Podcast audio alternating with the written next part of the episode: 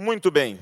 Diga aí para o seu irmão, você é muito importante. E abra sua Bíblia no livro de João, capítulo 9. João, capítulo 9, versículo 6. Então diz assim: Tendo dito isso, cuspiu no chão, misturou terra com saliva e aplicou-a aos olhos do homem.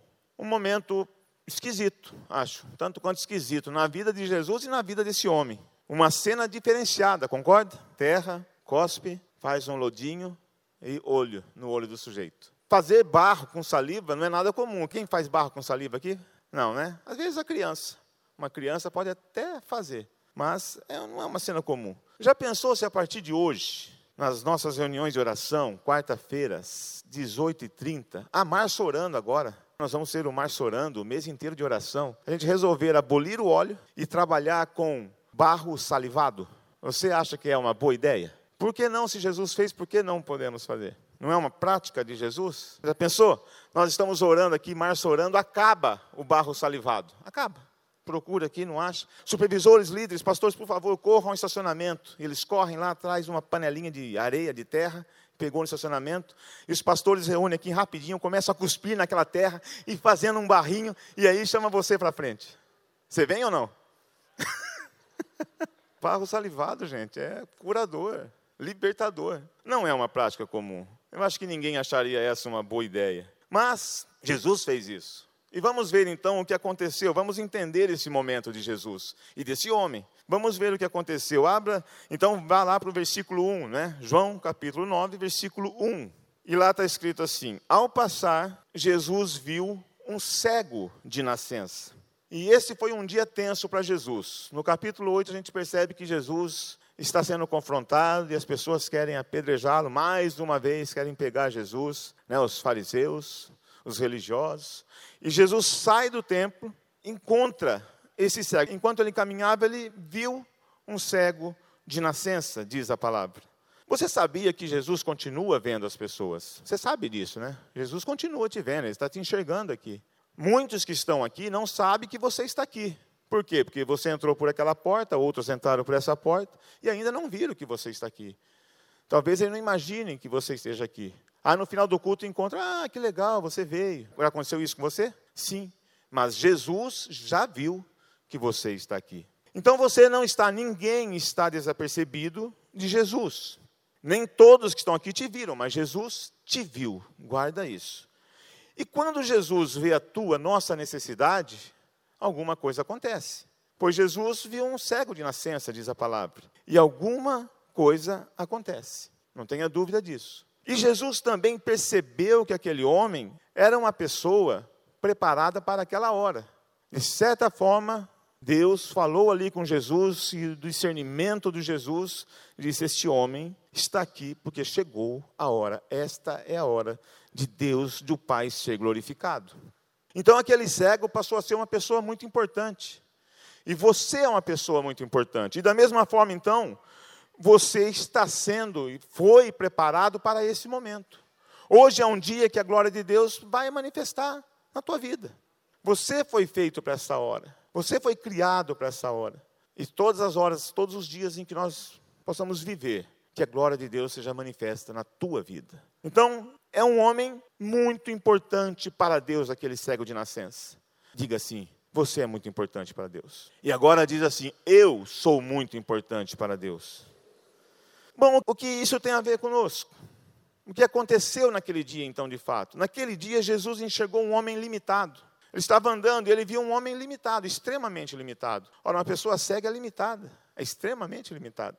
E esse é de nascença, nunca enxergou nada, nunca enxergou nada. E é um problema, né, uma pessoa dessa, porque ela precisa aprender a enxergar de forma diferente. Então, naquele dia, Jesus encontrou um homem que tem a sua forma de enxergar o mundo. Ele vai enxergar de uma forma. Ele tem que procurar um jeito de entender o que está acontecendo no mundo. Porque ele não conseguiu, ele não sabe, ele não consegue ver as formas, ele não enxerga de nascença. Quando as pessoas ficam cegas no meio do caminho, no meio da jornada, você já conhece cor, já conhece as formas, então é difícil, lógico que é difícil, mas ele já conhece, ele já tem uma noção das coisas. Aquele homem não tinha noção nenhuma de nada. Então, ele tem que aprender a enxergar, Então ele tem uma forma diferente de enxergar as coisas. Jesus encontrou um homem que precisa se adaptar aos padrões do que é oferecido a ele. Não é assim? Toda pessoa com necessidade especial, uma necessidade física, ela tem que se adaptar aos padrões. E nós sabemos que os governantes, os, as pessoas que cuidam da cidade, não estão muito preocupados com aqueles que são portadores de uma deficiência. A gente está cansado de ver reportagem aí, né? As rampas que eles fazem para os cadeirantes, é quase que empina a cadeira. Né? Uma dificuldade, capaz do cara se machucar mais tentando subir na rampinha do que dar um outro jeito. Outro dia tinha uma reportagem só mostrando em um cadeirante, eu lembro que ele andava pela cidade e iam filmando e ele ia mostrando, como é que eu ando aqui, como é que eu passo por aqui. Quer dizer, ele tem que se adaptar. O cego, não é? Eles estão agora fazem na calçada, tem essa faixa né, na calçada, que estão, todo mundo tem que reformar a calçada. Tem uma faixa ali especial para eles. Tem que aprender, tem que se adaptar ali. Outro dia vi um treinamento aqui na rua, na Hugo Cabral, tinha uns 15, 20 pessoas, alguns com os olhos vendados, a bengalinha e outros ali ajudando, quer dizer, um treinamento para, para guiar, tem que se adaptar. Tem que encontrar uma forma de sobreviver. Ontem eu li uma notícia de um aparelho que estão lançando, não lembro agora se foi no jornal ou se foi no site, mas um aparelho, é um anel. A pessoa, ela começa a ler o braille, então ela começa a colocar o dedo, e eu não sei, é lógico, a inteligência humana, ela tem hora que ela extrapola, né? Eu não sei, aquele aparelho lê e fala. Aquele aparelho, então, consegue codificar o braille e fala. Então, agora aquela pessoa cega começa a ouvir o que está escrito. Eu vi ontem isso, esse noticiário. São coisas, tem gente preocupada em facilitar a vida de uma pessoa assim. Muito bem, foi isso que Jesus viu. E o que isso tem a ver conosco hoje, aqui, Igreja Nova Aliança de Londrina? Tem a ver que nós somos limitados, sim ou não? Em algum momento nós somos limitados. Em alguma área nós somos limitados. Então diga para o seu irmão e fala, você é limitado. Nós temos que entender isso. Fala assim então agora, eu sou limitado. Em algum momento nós somos limitados, tem as nossas limitações. Chega um ponto em que a gente não anda mais, trava a coisa. E isso é uma limitação. Então nós somos limitados. Cada um que está aqui tem a sua forma de enxergar o mundo, não tem? Ah, eu entendo assim, mas eu não entendo assim. Por isso que dá discussão. Porque você pensa A, o outro pensa B.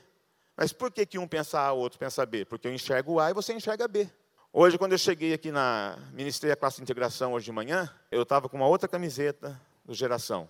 E ela é uma cor meio esquisita, não dá para saber se é um azul marinho ou se é um cinza. E tinha duas irmãs lá que cuidam de integração, elas ficaram, é cinza, a outra é azul. Aí pegava, olhava, é cinza, é azul, quer dizer, é uma forma de enxergar. Cada um, fala assim, cada um tem a sua forma de enxergar o mundo. Outra coisa comum é que nós precisamos nos adaptar aos padrões do reino de Deus. Se você aceitou Jesus como único Senhor e Salvador de sua vida, então agora você precisa aprender, se adaptar aos padrões do reino de Deus, que é completamente diferente dos nossos padrões, dos padrões que o mundo oferece. Existe uma forma de caminhar, existe uma forma de falar, existe uma forma de se apresentar às pessoas, existe uma forma e nós precisamos nos adaptar. Por isso que nós somos também limitados como aquele homem. Só que, da mesma forma que as pessoas, o mundo não está muito preocupado em ajudar pessoas limitadas fisicamente, Deus está. Deus está extremamente preocupado com você. E por isso o Espírito Santo está aqui, para nos ajudar e facilitar essa adaptação ao reino de Deus. Então isso é muito interessante. Tem alguém que te ama, tem alguém que sabe que você é muito importante e tem alguém disposto a te colocar num lugar especial na presença de Deus. Amém? Muito bem. Jesus então viu o cego de nascença, encontrou esse homem limitado, encontrou esse homem com a sua forma de enxergar o mundo e um homem que precisa se adaptar à vida. E aí, com certeza, ele falou aos discípulos: aí está um cego de nascença passando, falou, esse homem aqui é cego de nascença. Como Jesus saberia isso e por que eu sei que Jesus falou isso para os discípulos? Porque o versículo 2 mostra isso. Veja lá o versículo 2. Seus discípulos lhe perguntaram: Mestre, quem pecou, este homem ou seus pais, para que ele nascesse cego? Por isso que eu entendo que Jesus falou assim: esse homem é cego de nascença. E a pergunta, ela é normal para aquela época. Porque pela tradição judaica, uma pessoa doente, uma pessoa deficiente, é fruto de maldição, é fruto de pecado. Porque uma pessoa que ela vem com alguma deficiência, alguma doença, a doença é causada pelo pecado e maldição. Então eles lançam uma pergunta. Mas presta atenção na pergunta. Eles falam assim: Este homem pecou os seus pais. Agora, se o homem é cego de nascença, como é que ele pecou antes? Ué, como este homem pecou? Não, este homem não pecou, este homem ele é cego. Então ele não pecou. Então restou, o problema ficou para os pais. Será que os pais pecaram? E a resposta de Jesus é uma resposta um tanto quanto desafiadora para a nossa justiça própria ou para a nossa fé racional. É uma resposta que mexe com a gente. E até hoje a gente luta com isso, com essa resposta que Jesus dá. Mas antes de nós analisarmos a resposta de Jesus, eu citei aqui fé racional. Olha, existe fé racional? Uma fé racional é uma fé baseada na razão, fundamentada na razão. Mas fé não é oposto à razão? Fé não tem nada a ver com a razão. Fé é oposto. Fé é crer naquilo que eu não vejo, que eu não entendo, que eu não imagino, que eu não consigo dimensionar. Isso é fé. Eu creio. Creio no quê? Não creio em Jesus. Agora, a razão é outra coisa. Então, a fé racional, que eu citei aqui, é aquela fé que depende de algumas explicações. As coisas acontecem em nossa vida e nós ficamos procurando explicação. Por que isso aconteceu? Quem já ouviu aquele ditado, procurar chifre em cabeça de cavalo? Cavalo tem chifre? Então adianta procurar chifre em cabeça de cavalo? Não, mas perde-se tempo, tempo, tempo, tempo, procurando chifre em cabeça de cavalo. Eu não sei se eu já falei isso em alguma ministração, mas na integração ministrando eu sei que eu já falei algumas vezes, mas lembrei agora, quando a gente fica perguntando coisas que não é para a gente entender, não está a nossa alçada entender certas coisas. E existe um trocadilho que diz assim na história, porque tem gente que fica procurando coisas para derrubar Deus da sua posição.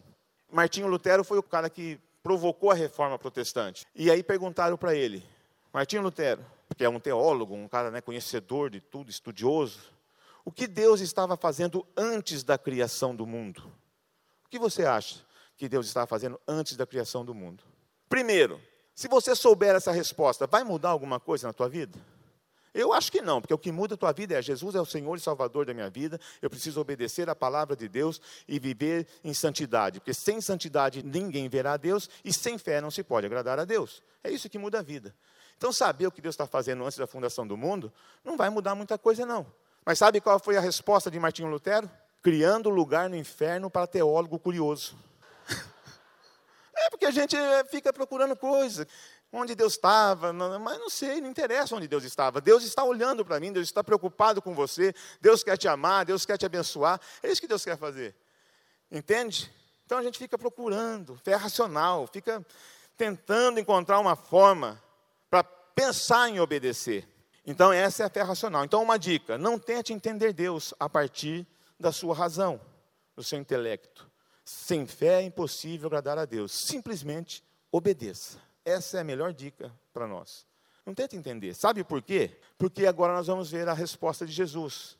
A resposta de Jesus é uma aula sobre a soberania de Deus. O que Jesus vai responder agora para os discípulos está dizendo assim: Deus faz o que quer, quando quer e como quer, e nós não temos nada com isso. Então tem coisas que nós não vamos entender. Então diga assim: tem coisas que eu não vou entender. E olha a resposta de Jesus, versículo 3. Disse Jesus: nem ele, nem seus pais pecaram, mas isto aconteceu para que a obra de Deus se manifestasse na vida dele. Essa resposta é uma bomba para nós.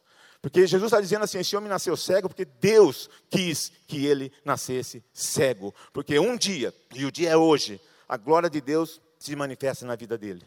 E pessoa nasceu cega porque Deus quis. Como Deus criou um homem para viver tantos anos, não sei quantos anos esse homem tinha, porque não fala na Bíblia. Mas certamente é um homem, 20, 30, 30 anos, cego de nascença, nunca viu nada, porque Deus quis. Deus esperou 30 anos, 25, 40, para que esse homem agora, para a glória de Deus se manifestar na vida desse homem. A gente consegue entender um negócio desse? Que essa cegueira, ninguém pecou, nem ele, nem seus pais, mas este homem é assim para que se manifeste a obra de Deus na vida dele. É uma resposta bombástica, porque muitas vezes nós estamos aí, né, e nós sabemos disso mesmo. Tem doença, vem, a gente repreende, repreende o inimigo, tal, mas tem hora que as coisas estão acontecendo porque é assim que tem que acontecer. E nós não conseguimos entender. E aí a nossa fé fica bloqueada. Nós começamos, aí a nossa limitação já entra, está vendo? Nós somos limitados. A gente não consegue exercer mais fé, porque nós temos um problemão à nossa frente. Procuramos entender o porquê daquilo, e de repente, é, foi Deus. Vai chegar a hora. Diga assim: Deus quer manifestar sua glória na minha vida. Jesus está dizendo que aquele homem nasceu cego pela vontade de Deus. E aí a pergunta é: como esse homem lidou a vida inteira? Ele tinha esse entendimento? Ah, você é cego desde quando? Não, nasci cego. Não, mas glória a Deus que eu nasci cego, porque foi Deus que quis. Ele tinha esse entendimento? Eu penso que não. Ele estava ali mendigando, estava ali lutando com a vida, porque uma pessoa dessa é rejeitada naquela época. Pessoa dessa é jogada para fora. Não faz parte da sociedade, é fruto de maldição. É mendigo, estava lá mendigando. Então não, não tinha uma vida legal, não.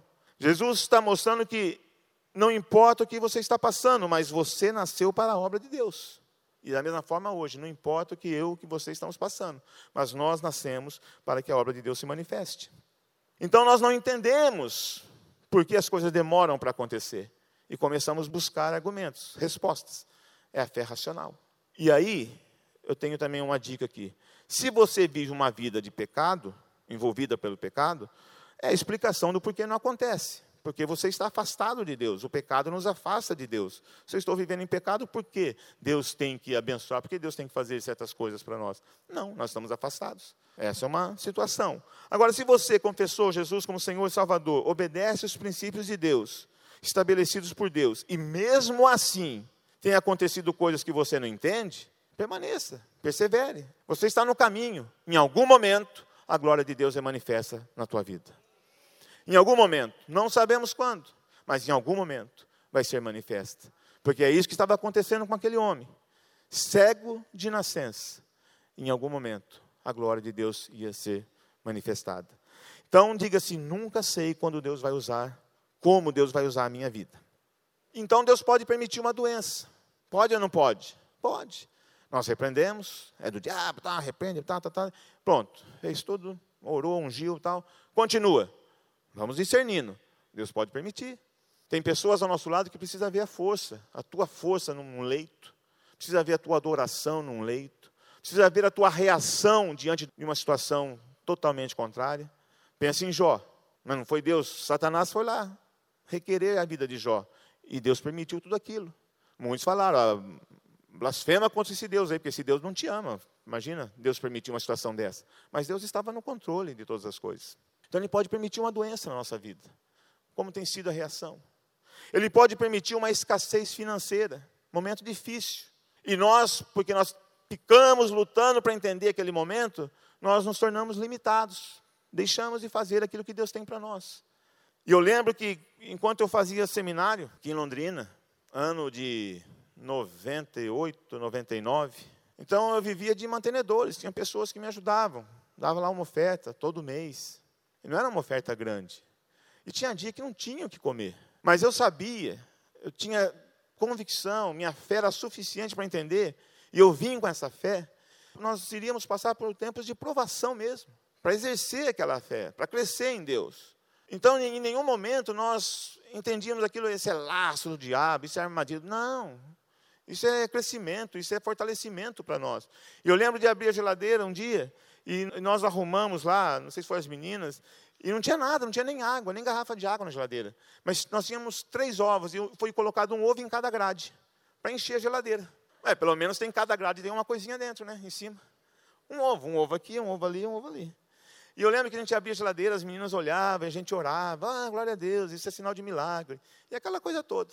Aprender a lidar com uma situação dessa. Porque nós entendíamos que não era do diabo aquilo. Aquilo era um momento especial para a glória de Deus se manifestar nas nossas vidas. E eu lembro de chegar, de receber no mesmo dia, três, quatro cestas básicas, de igrejas diferentes, não sei de onde vinha, chegava. E, gente, pasmem, eu cheguei a fazer bolo trufado com cesta básica e as meninas vendiam na rua, assim, nas vizinhas. Já pensou fazer bolo trufado com material de cesta básica? Cesta básica com chocolate amargo, com coisa. Porque trufa, fazer trufa tem, exige algumas coisas que são caras. Mas vinha na cesta básica. E aí as meninas saíam vendendo ali na vizinhança, eu fazia algumas coisas com aquela cesta básica. A gente vendia, comprava água. A Gabriela teve uma rejeição da água aqui de Londrina no começo e nós tínhamos que comprar água mineral. Então, elas saíam, elas vendiam lá umas rosquinhas e tal, e eu comprava um galão de 20 litros d'água. É o diabo? Não. Em nenhum momento nós falamos que era o diabo. Em nenhum momento. Nós sabíamos que nós iríamos passar por um período difícil de aprendizado. E aprendemos. Glória a Deus por isso. Momentos de escassez. Não sabemos como Deus quer usar. Mas eu sei que pessoas olhavam para a gente e viam alguma coisa diferente naquela época. Enfim, a forma como reagimos ante situações que não entendemos vai mostrar se a glória de Deus está sendo manifesta ou não. Então pense aí nas reações, quando chegam as, as notícias, as más notícias. A tua reação vai mostrar se a glória de Deus está sendo manifesta ou não na tua vida. Muito bem, diga assim: nossa parte não é entender, mas é obedecer. Então, naquele dia, Jesus ensina aos discípulos que precisamos fazer a nossa parte. Jesus está ensinando que Deus prepara momentos para que exerçamos nossa fé e façamos nossa parte. E aí nós temos que discernir: esse é o momento de Deus para a minha vida. Deixa eu exercer a minha fé aqui, deixa eu fazer a minha parte. E aí Jesus aproveita esse momento ele viu o cego, os caras perguntaram quem pecou, ele falou, ninguém pecou, tal. Aproveita esse momento e continua ensinando os seus discípulos. E aí ele diz lá no versículo 4 e 5: Enquanto é dia, precisamos realizar a obra daquele que me enviou.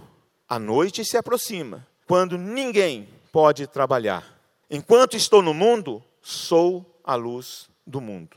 Então ele aproveita para ensinar. Agora preste atenção no que ele diz. Enquanto é dia, quando é o dia? O que é enquanto é dia? Enquanto é dia, hoje é o dia. Enquanto você estiver vivo, é o dia de realizar a obra daquele que me enviou. Vai chegar a hora que ninguém vai poder fazer mais nada. Vai chegar a hora que nós não vamos poder trabalhar mais. Vai chegar a hora que vai acabar. Então, enquanto você está vivo, enquanto eu estou vivo, esta é a hora de nós realizarmos a obra daquele que enviou a Jesus. Porque é bem assim que ele diz aqui no texto. Ele diz assim: enquanto é dia, preste atenção, pre precisamos. Por que ele não diz assim, quanto é dia, eu preciso realizar a obra daquele que me enviou? Não, ele disse, quanto é dia, precisamos realizar a obra daquele que me enviou. Quem me enviou? Deus. Então ele está dizendo aos discípulos, enquanto é dia, nós precisamos realizar essa obra daquele que me enviou. Deus me enviou. E aí, qual é a obra daquele que devemos fazer em nome de Jesus? Qual é a obra que devemos fazer então? ser luz do mundo, porque ele diz: Eu sou a luz do mundo. Mas preste atenção novamente, porque Jesus não disse: Enquanto estamos no mundo, nós somos a luz do mundo. Porque nós não somos luz de nada. Jesus é, ele diz: Eu sou a luz do mundo. Então, se Cristo vive em mim, nós precisamos permitir que Jesus brilhe por nós. Que Jesus é a luz que vai brilhar, não eu. E as nossas ideias, a nossa fé racional não permite brilho nenhum. As nossas limitações não permitem brilho nenhum. Nós somos humanos. Então ele está dizendo, Jesus, olha, enquanto é dia, eu vou brilhar. Eu sou a luz do mundo. Enquanto nós fazemos a obra que Deus deseja, daquele que me enviou, eu vou brilhar. Enquanto eu e você nos dispomos a servir ao Senhor, Jesus brilha. Lembra do vídeo aqui do Geração Livre? Se Jesus não estiver brilhando por nós, nós vamos ser igual com as pessoas, só com uma tochinha na mão. A tochinha acabou, não significa absolutamente nada, e a tochinha vai acabar daqui a pouco, e aí você vai ter que comprar outra tochinha, e vai ficar comprando tochinha, e vai acabar teu dinheiro comprando tochinha. E não vai resolver nada. Agora, se Jesus brilha por você, porque Ele é a luz do mundo, a coisa é diferente. Amém? Então, nós precisamos, vamos resumir isso, o que Jesus estava ensinando.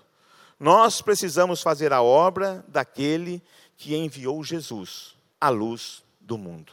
Nós precisamos fazer a obra daquele que enviou Jesus à luz do mundo. Enquanto fazemos a obra que Deus tem confiado a nós, Jesus brilha para a honra e glória de Deus, ou seja, a glória de Deus é manifestada em nós. Olha que fácil, que simples. Vamos repetir isso? Nós precisamos fazer a obra daquele que enviou Jesus à luz do mundo. Enquanto fazemos a obra, que Deus tem confiado a nós, Jesus brilha para a honra e glória de Deus. Ou seja, a glória de Deus é manifestada em nós. Foi depois desse ensinamento que Jesus então mostrou a parte prática e natural do milagre. Foi depois que ele falou essas coisas que ele mostrou como é ser luz do mundo, como é realizar a obra daquele que o enviou. Foi exatamente depois disso que nós chegamos no nosso versículo 6. Tendo dito isso, cuspiu no chão, misturou terra com saliva e aplicou aos olhos do homem. Ele ensinou, o cego está ali. Eu não sei se o cego está perto, longe, o cego está ali. Deve estar tá ouvindo uma converseira. E aí Jesus ensinou os discípulos. Imagina, Jesus cuspindo no chão.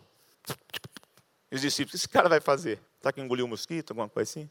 É, porque ninguém vai imaginar que o cara vai cuspir no chão e tacar na cara do outro. Muito menos Jesus, né? Filho de Deus, nossa, cuspir no chão. Eca, fala assim, eca. Com essa prática, Jesus está dizendo: Eu estou fazendo a minha parte. Foi para isso que eu vim. Enquanto é dia, vou fazer o que eu tenho que fazer. Então ele gospe ali na terra. E esse, daqui a pouco nós vamos ver o título dessa palavra, dessa mensagem. Você pode colocar assim: Compaixão desafiadora. Você é muito importante, é um título longo. Porque Jesus está exercendo uma compaixão aqui, mas também ele está desafiando tanto os discípulos como ele vai fazer com esse homem. Ele está tocando a vida do homem, ele está mexendo com os sentimentos desse homem, e ele vai desafiar esse homem. Porque o cego não pede para ser curado, pelo menos não relata no texto. E em muitos outros momentos que Jesus foi usado para curar, ministrou cura, alguns cegos gritavam: Ei, filho de Davi, a mulher hemorrágica correu e tocou nas suas vestes. Aquele homem que tinha uma mão mirrada, aleijada, ele chegou para aquele homem e falou assim: O que queres que eu te faça? Então ele perguntava, as pessoas tocavam, mas neste caso o cego está ali, parado. E neste momento, então, Jesus preparou o momento. Jesus estava preparando o momento para desafiar esse homem. Ele não sabia o que ia acontecer com ele.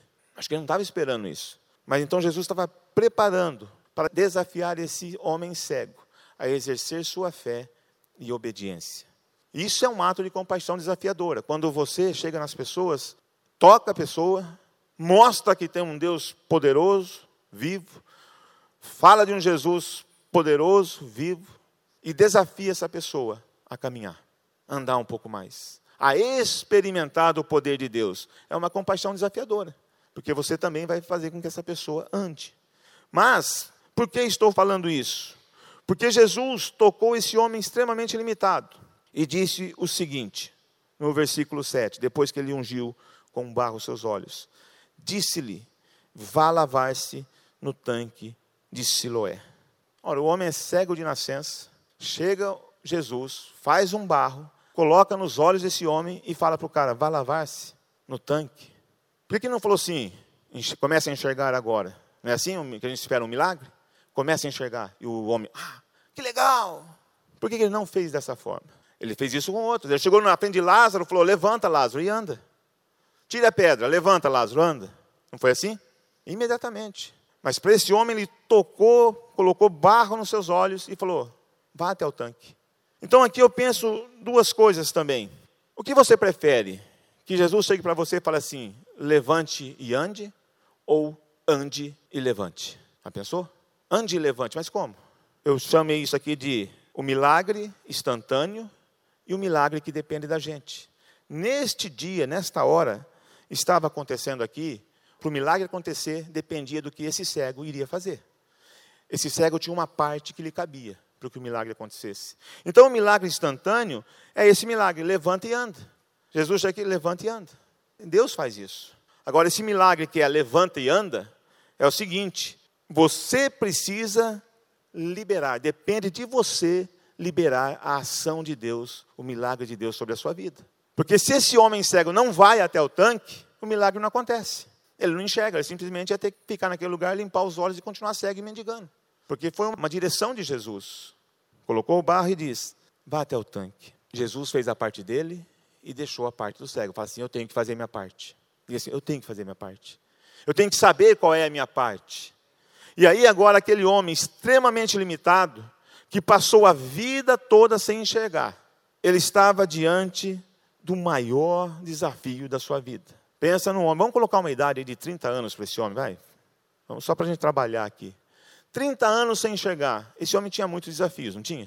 30 anos sem enxergar, esse homem tinha muitas coisas na sua alma. 30 anos mendigando, sendo rejeitado, esse homem tinha muita coisa acontecendo ali dentro. E agora ele está diante do maior desafio da sua vida, que é o desafio de obedecer a palavra de Deus. Vá lá no tanque. O homem estava quieto no canto. Jesus passou e viu, ensinou seus discípulos, fez um barro com saliva, colocou nos seus olhos falou: Vá lá no tanque. É quase que o cego falou assim: Mas eu não pedi para fazer isso. O maior desafio, obedecer a palavra de Deus. O maior desafio desse homem, ignorar as suas limitações. Ignorar, porque a gente valoriza muito as nossas limitações, sim ou não? Nós temos as nossas limitações, e chega um momento que a gente valoriza demais. Agora, esse homem tinha que ignorar, podia falar, mas Jesus, eu sou cego, como é que eu vou até o tanque? Além de cego, o Senhor me encheu de barro agora aqui. Como vou chegar a esse tanque? Jesus, está entendendo? Faz o seguinte, me cura então, eu sei da tua fama, eu sei que tem curado, eu sei que tens curado cegos, mas faça isso agora, não. Vá até o tanque, rompa, ignore a tua limitação e vá até o tanque. O desafio de quebrar a barreira da incredulidade. Esse homem agora estava enfrentando. Imagina esse homem andando até o tanque. O pensamento não é: será que eu volto enxergando? Então eu vou até o tanque. Será que quando eu me lavar eu vou enxergar? Quantas vezes a gente vem para um apelo? Você veio para o apelo dizendo assim: mas será que dessa vez vai acontecer? Sim ou não? Ah, eu vou. Está chamando de novo lá, eu vou de novo no apelo. Mas como que você vem andando para esse apelo? Qual, o que está acontecendo ali dentro? Será que essa é a vez? Eu já fui em vários apelos e não aconteceu absolutamente nada. É uma fé racional. Porque se não aconteceu nada, é porque ainda vai acontecer, porque você foi separado e preparado para que a glória de Deus se manifeste na tua vida. Enquanto aquilo que você espera que aconteça, como o cego talvez estivesse esperando um dia poder enxergar, deixe a glória de Deus se manifestar de uma outra forma. Mas quando você vier para frente, quando você chegar na frente de Deus, não permita que a incredulidade chegue junto com você. É uma limitação. Somos limitados, lembra? A incredulidade é uma limitação. Porque eu já venho para o apelo assim, ah, não vou, mas aí não vai dar nada mesmo. Eu lembro uma vez que nós, não aqui em Londrina, estávamos orando para uma menina e tinha uma deficiência, menininha, devia ter uns 5, 6 anos, e tinha dois pastores, eu estava ali no meio, e pegaram aquele monte de óleo para ungir aquela coisa toda. E eu lembro que eu ouvi um falando para o outro assim: ó, nós vamos tentar uma vez só, se não der certo, a gente para de orar. Eu falei: nem precisa começar, porque já não vai dar certo. Pois você já está indo, você já não está crendo no que, você, no que você vai fazer. Como que eu vou chegar para orar numa pessoa e falar assim: ó, a gente tenta uma vez só, não andou, a gente tenta largar a menininha em pé. Se ela deu uma balançada, a gente já desiste e começa a orar para outra coisa. Como que você vai orar? Não vai orar dessa forma. Eu tenho que orar sim, vai ser curada. Agora, se não for curado, é porque não é a hora, aquela hora. Mas nós fizemos a nossa parte enquanto é dia. Vai chegar a hora que não vamos poder trabalhar. Então é o desafio de quebrar essa incredulidade. Como o homem cego chegou até o tanque, com os olhos cheios de barro? Eu acho que eu sei, e acho que você também sabe. O Espírito Santo conduziu esse homem até lá, porque era a hora dele. Esse homem tinha que exercer fé, esse homem agora tem que obedecer uma palavra, esse homem agora tem que enfrentar aquilo que impedia ele de fazer muitas coisas. E eu pergunto: o que tem impedido nós, você, eu, de avançar nos propósitos de Deus? Quais são as nossas limitações? E aí não é limitação física, qualquer limitação. A incredulidade, como falamos, é uma limitação. O que tem impedido de nós caminharmos para aquilo que Deus tem de melhor para a nossa vida? Lembre-se que Deus permitiu o homem nascer cego para que um dia a glória de Deus fosse manifesta. E as pessoas questionavam. Mas aquele homem foi criado para aquela hora. Diga assim: Eu fui criado para essa hora. Será que vai dar certo? Será que o milagre acontece hoje? Então, nós estamos falando hoje de um milagre que depende da nossa parte. É um milagre que depende da minha reação. É um milagre que depende da minha fé, do exercício da fé e da obediência. Depende disso. E porque esse homem obedeceu, rompeu com seus limites, veja o que aconteceu. Versículo 7, no final do versículo 7. O homem foi, lavou-se e voltou vendo. Agora pensa a cena, um homem com os olhos cheios de barro, com saliva, indo para o tanque, os discípulos ali vendo, as pessoas vendo. Esse homem foi lá, lavou-se e voltou vendo.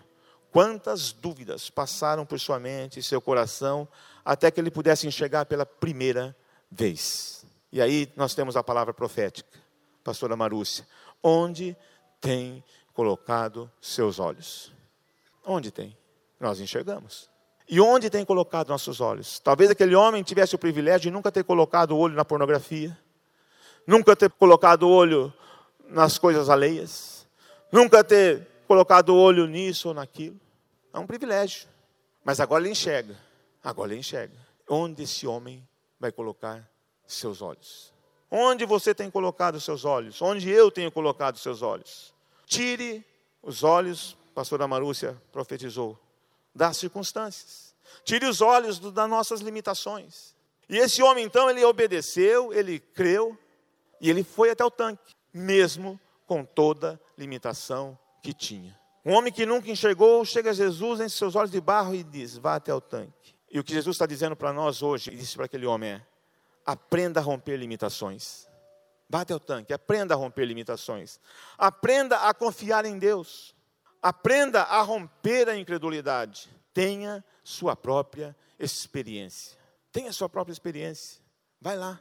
É, eu quero que você comece a imaginar esse homem indo até o tanque, cego, com os olhos de barro, mas obedecendo uma palavra de Jesus, obedecendo uma direção.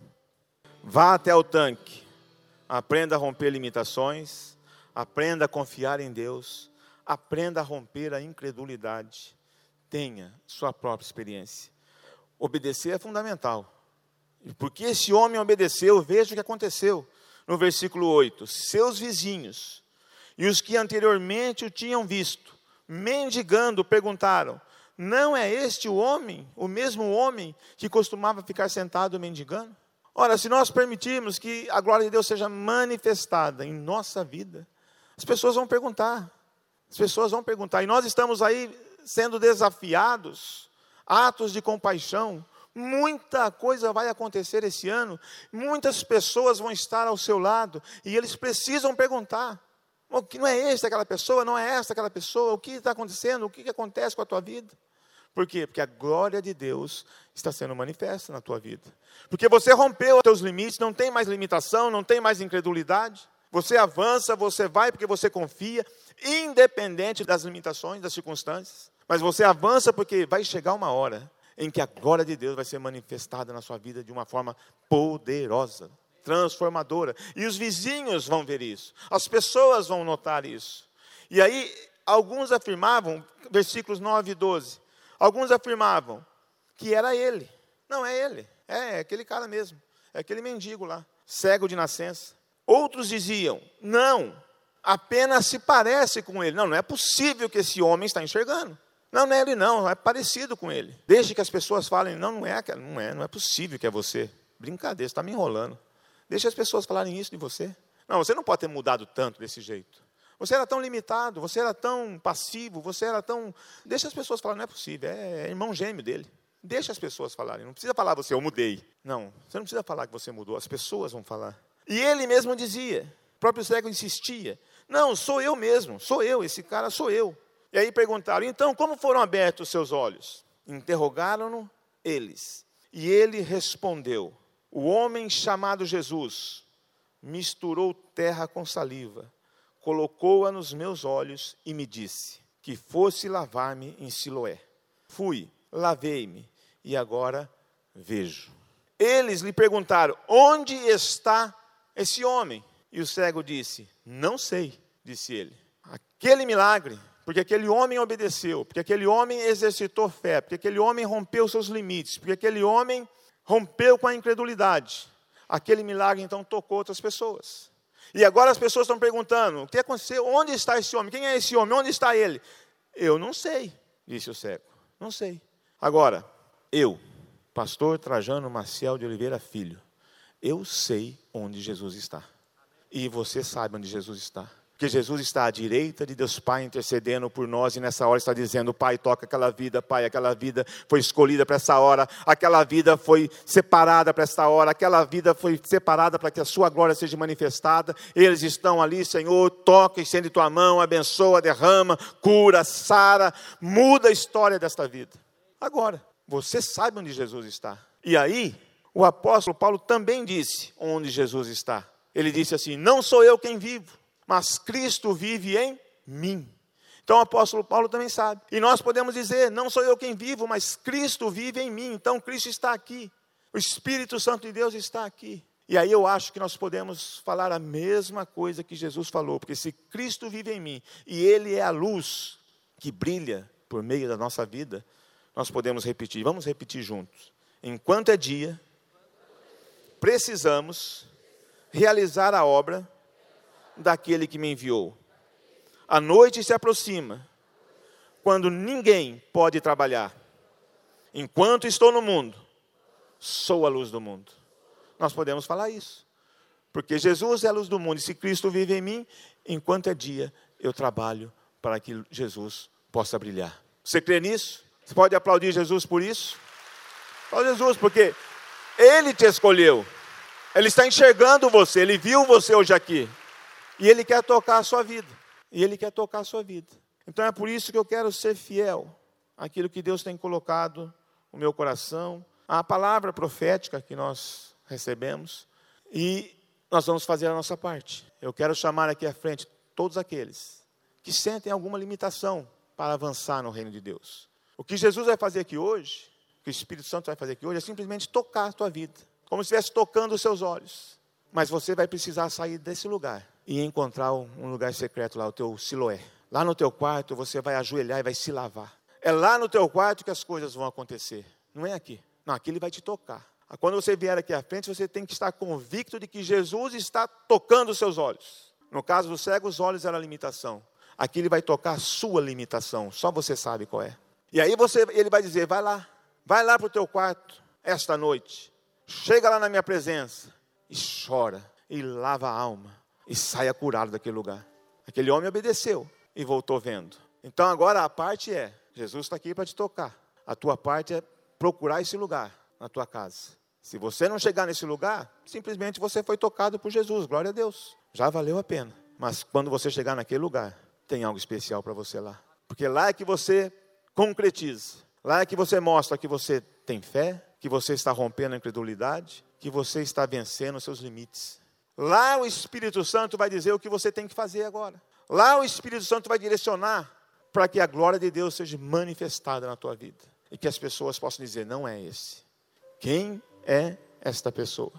Então, enquanto nós cantamos, você que está em cima, aqui embaixo, se você quer receber esse toque, e ser desafiado a buscar a presença de Deus, então você vem aqui à frente, enquanto nós cantamos. É um milagre que depende da tua ação, da tua decisão.